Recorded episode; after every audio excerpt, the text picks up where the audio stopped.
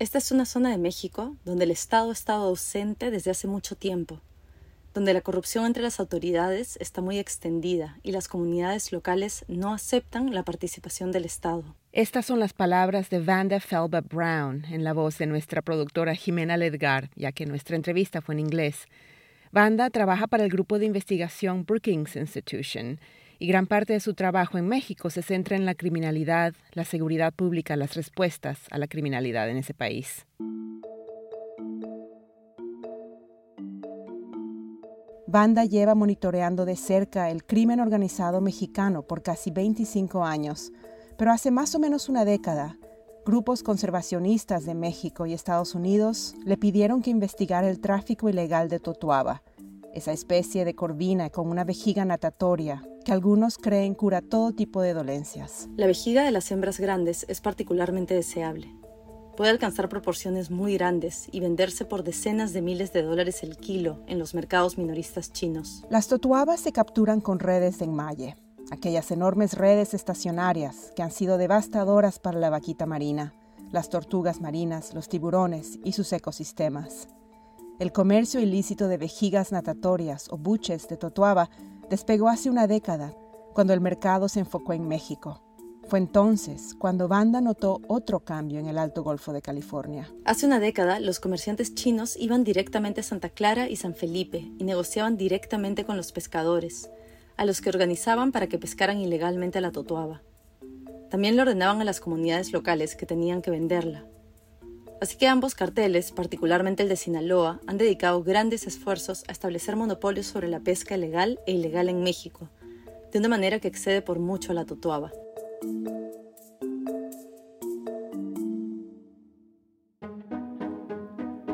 Soy Ruxandra Guiri y esta es La Captura, un podcast de Foreign Policy.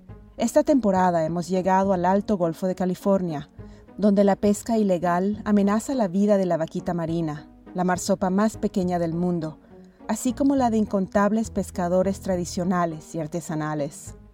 Hoy, en nuestro episodio 4, El cártel del mar, discutiremos las condiciones que han permitido que los cárteles se inserten en casi todos los aspectos de la industria pesquera. Hablaremos sobre los débiles esfuerzos del gobierno mexicano para erradicar los cárteles y escucharemos de la boca de expertos qué podría hacerse para revertir esta situación. Más adelante escucharán más de mi conversación con Banda Felpa Brown, pero primero quisiera compartir algo de lo que vi y viví, no con los cárteles, sino con los pescadores locales, cuyas vidas han sido completamente alteradas por la presencia de estos grupos criminales. Así que volvamos ahora a mi recorrido por el Alto Golfo de California, donde me encuentro junto al periodista Ernesto Méndez y el biólogo marino Alex Olivera. Comenzamos nuestro día como tantos otros en nuestro viaje, a bordo de nuestro coche de alquiler, con Alex al volante y Ernesto de copiloto. Esta mañana, como todos los días, voy sentada en el asiento trasero. Durante nuestro viaje al Golfo, hemos pasado horas en la carretera, moviéndonos todo el tiempo entre un lugar a otro. Lo hemos hecho por razones de seguridad. Ernesto y Alex me explican que debemos cuidarnos de no llamar la atención ya que el crimen organizado está muy presente en todas estas comunidades pesqueras. Nunca manejamos de noche y siempre salimos muy temprano en la mañana. Solo nuestros contactos saben que somos un par de periodistas y un ambientalista. Pero la verdad es que no logré entender lo grave que es la inseguridad en esta parte de México, sino hasta que llegamos al Golfo de Santa Clara y nos reunimos con Carlos Tirado, el líder pesquero que dirige una gran operación de pesca de camarones y es defensor de la pesca sustentable en esta zona. Ya estuvimos con él en el segundo episodio, cuando nos explicó cómo la vaquita a veces termina como captura incidental. Pero hoy quisiera centrarme en otra cosa que nos contó, sobre las enormes presiones que enfrentan los pescadores, no solo para ganarse la vida, sino también para pasar por debajo del radar de los cárteles. Carlos nos llevó en su camioneta a la principal planta procesadora de mariscos, la cual solía comprarle camarón a todos los pescadores de esta comunidad. La puerta estaba cerrada. Aquí mira, es una planta de las más grandes. esta es una de Meraz, era, tiene su residor, pero aquí tiene la planta de Meraz. Todos esos son cuartos fríos. ¿Y está, está parada? Está parada. No se procesa, mira. una lástima que este, tipo, este, vamos a decir, este monstruo, pues abandonado, que va a maquilar todo esta, ¿sabes? Su negocio era maquilar camarón eh, para, para, procesarlo, mandarlo a Estados Unidos, ¿entiendes? otros países. Él tenía muy bueno, hasta todo. ¿De qué año es? ¿De qué año la construyeron? Tiene como unos, unos 15, 20 años. A ellos les pegó mucho, mucho les pegó a ellos. Está hablando del embargo del camarón azul del 2018, que buscaba poner fin al uso de las redes de enmalle que se utilizan para su captura, así como la expansión de ese embargo en el 2020, que convirtió en ilegal toda la pesca con redes de enmalle en el Alto Golfo. Ahora, si sumas la llegada del crimen organizado a una comunidad ya tan tensa, es fácil imaginar por qué hay tantos negocios cerrados en todas partes. El Golfo de Santa Clara se encuentra a pocas horas de la frontera con los Estados Unidos, lo que hace que sea muy atractivo para los narcotraficantes que buscan mover sus productos hacia el norte. Un par de semanas antes de nuestra llegada, miembros armados del grupo Los Chapitos llegaron al Golfo de Santa Clara para reclamar la plaza, como dicen por aquí. La policía local brillaba por su ausencia, así que los Chapitos básicamente ganaron. Los Chapitos son una célula del cártel de Sinaloa, conformada por algunos hijos de su antiguo líder, Joaquín Guzmán Loera, alias El Chapo. Aunque éste sigue en la cárcel, sus hijos obviamente han seguido sus pasos. En los últimos dos años, esta célula se ha convertido en uno de los principales productores y traficantes de fentanilo y metanfetamina hacia Estados Unidos y ha expandido su control territorial a toda el área del Golfo de California. Como cualquier red transnacional de crimen organizado, los chapitos se benefician no solo del narcotráfico, sino también de la minería ilegal, el tráfico de migrantes y la pesca ilegal. El poder del crimen organizado en México es tal que muchos de los pescadores pueden terminar trabajando para ellos. El vacío que va dejando el gobierno mexicano lo van llenando estos grupos pues son los cárteles los que financian a los pescadores para la renovación de sus equipos y redes. Mientras conducimos por el pueblo, notamos que las calles están completamente vacías y que las puertas de prácticamente todos los negocios están cerradas. Es una sensación espeluznante e inquietante. Carlos Tirado baja la voz y cierra las ventanas de su camioneta mientras nos cuenta sobre cómo se sintió al presenciar el descenso general de su comunidad hacia el crimen y la peligrosidad. Ahorita que era gente, gente de aquí, del mismo pueblo contra el mismo pueblo, pero les trajeron gente de afuera, eran 30 camionetas armados hasta los 10. Imagínate. Hombre, fue algo. Dije, dije esto es esconde. ¿Nunca había habido algo parecido? No tan fuerte. No había habido, sí había habido hace como 3, 4 años, pero aquí también interna, pero no tan fuerte, pues, pero ahora fueron, estamos hablando de una caravana de, de 25 carros.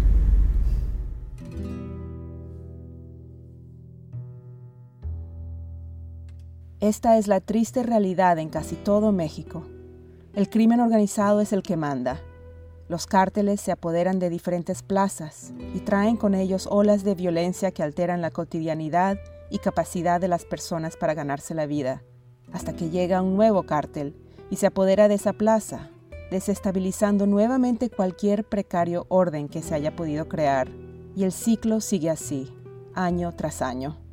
Las alternativas son muy limitadas. Las personas podrían huir, y de hecho lo hacen.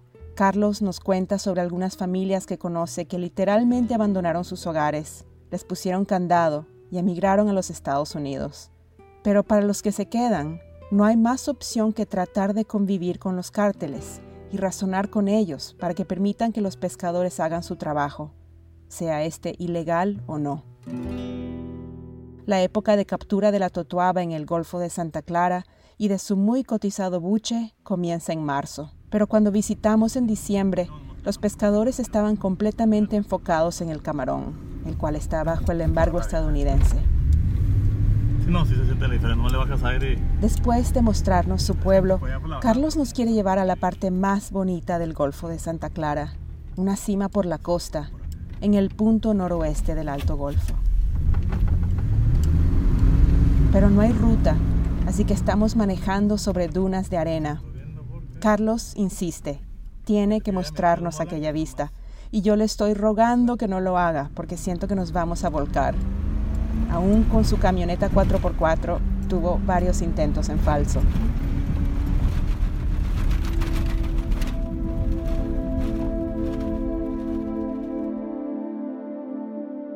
Cuando finalmente llegamos, lo que vemos es tan hermoso que toda mi ansiedad simplemente se desvanece. Ese mar azul claro con aguas tranquilas, que ahora hemos visto desde múltiples perspectivas, se abre infinito frente a nosotros. Vemos pelícanos que vuelan al ras del agua de esa manera coordinada, tan peculiar, y vemos pangas, docenas de ellas, ancladas mientras esperan su captura del día. Si no supieras lo precaria que puede ser la pesca aquí, cuánto poder tiene el crimen organizado, lo poco que el gobierno mexicano hace por esta gente, podrías pensar que esta es tan solo una hermosa vista, digna de una postal, y lo es. Pero quiero más que esta vista. Necesito poder apreciar el paisaje completo. ¿Cómo se volvió todo tan frágil aquí? ¿Y por qué? Esa es la pregunta que le planteé a Vanda Felba Brown de la Brookings Institution. ¿Sería justo decir que los cárteles son los jefes de la industria pesquera en esta región?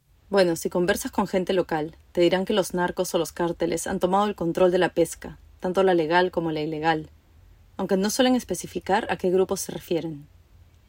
Se necesita de una mezcla de suerte y confianza, así como tener una relación previa con las comunidades locales, para que éstas se atrevan a decir nombres, porque tienen mucho miedo a las represalias violentas que puedan sufrir.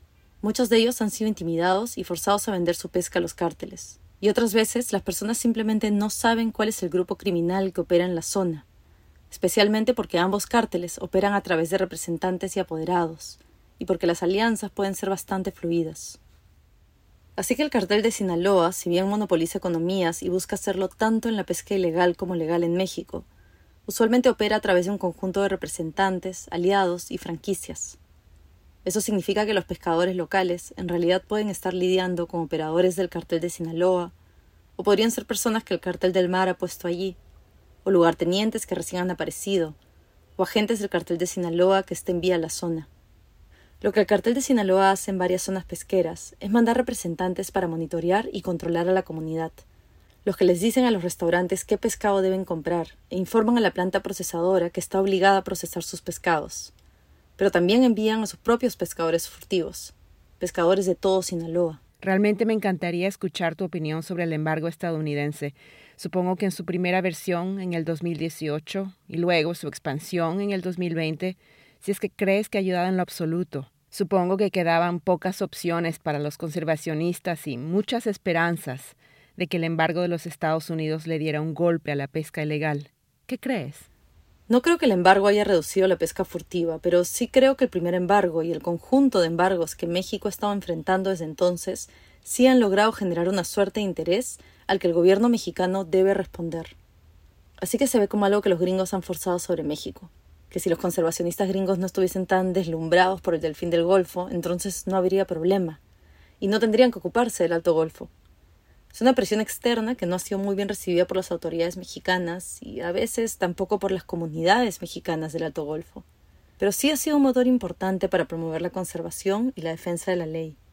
Así que si bien no podemos decir que el embargo haya acabado con la pesca furtiva, sin el embargo, ni siquiera tendríamos esta respuesta tan esporádica y débil que hoy tenemos del gobierno mexicano.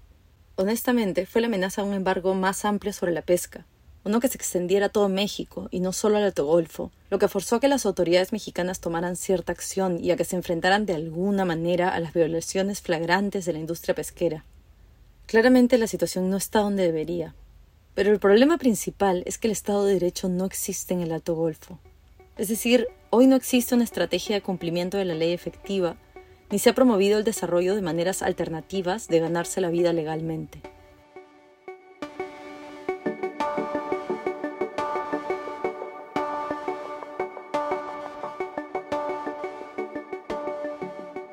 Entonces, ¿podrá el gobierno mexicano enfrentarse a los cárteles?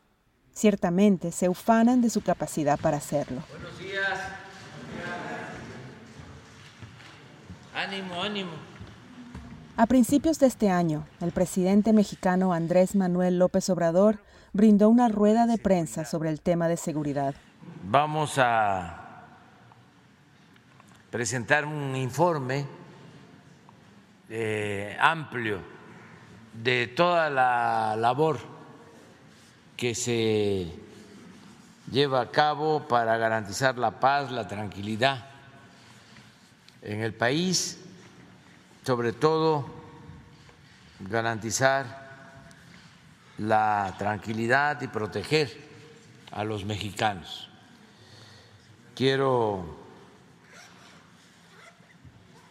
pues eh, expresar mi satisfacción porque te va avanzando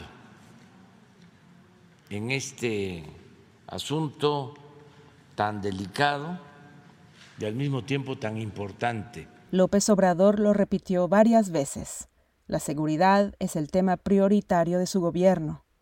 Dijo que está evitando que los jóvenes sean reclutados por los cárteles, que está atacando las causas de la pobreza y ayudando a los jóvenes con programas de apoyo, incluyendo un salario mínimo pero es obvio que estos pagos no se acercan en lo absoluto a las ganancias que llegan con los cárteles.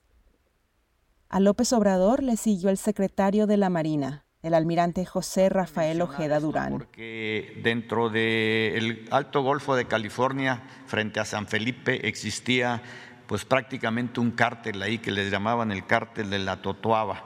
La Totoaba vinculada con la cuestión de la vaquita marina y se logró desarticular ese cártel, se detuvieron a siete elementos, los cuales ya están eh, presos. El cártel de la Totoaba, también conocido como el cártel del mar, estaba compuesto por mexicanos y chinos, que aparentemente compraban a los pescadores los buches de las totoabas a pie de playa. Pero lo cierto es que este anuncio no fue realmente una noticia porque los supuestos integrantes del cártel del mar ya llevaban más de dos años en la cárcel, casi todos ellos sin juicio. La mayoría de los mexicanos no se creen este tipo de discursos, suenan huecos y con buen motivo. Sí, es cierto que siete miembros del cártel del mar fueron arrestados hace un par de años, pero el negocio sigue prosperando. Detrás de cada uno de estos líderes siempre hay otros tres esperando su turno, listos para convertirse en el próximo gran jefe.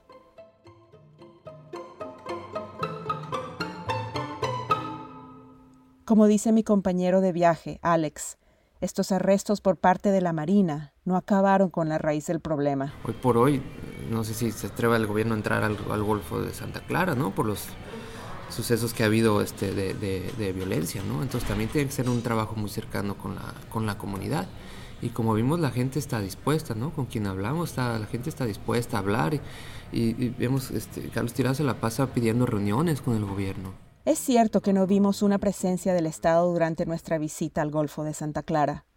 Y luego de pasar el día con Carlos Tirado, el líder pesquero, decidimos despedirnos y tomar camino mientras aún quedaba un poco de sol. A pocos kilómetros de la salida del pueblo vimos un puesto de la Guardia Nacional. Nos pidieron detenernos, predecible, en una zona de alto tráfico ilegal. Vamos a Mexicali. Le dijimos a la gente que íbamos rumbo a Mexicali, a quedarnos en un hotel. Y, así de fácil, nos dijo que siguiéramos de frente. Nadie revisó nada. Bueno, por ahí pasan todas las... Mientras vamos de vuelta a Mexicali, pienso en la precariedad de muchos de los pescadores que hemos conocido en el Alto Golfo. Trabajan en una de las regiones más productivas de todo México, que es también cada vez más peligrosa, pero están siempre al filo de la navaja. Estos pescadores no reciben apoyo ni dirección ni protección por parte del gobierno mexicano. La ilegalidad se ha vuelto la norma, y a muchos no les queda otra que seguir las reglas de los grupos criminales.